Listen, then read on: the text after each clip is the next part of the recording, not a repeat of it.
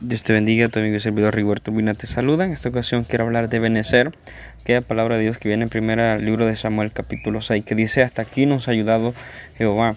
Cuando Samuel se encuentra sacrificando, habían llegado hasta la ciudad de Mizpa. La Biblia narra que los filisteos venían contra ellos para atacarlos, pero simplemente Samuel sacrificó y se oyó un estruendo. Esa voz espantó a los filisteos. Quiero decirte en esta hora que Dios puede ser un estruendo para tu vida espantar a todo aquello que te da miedo, a todos tus enemigos. Una prueba, una prueba. Venimos.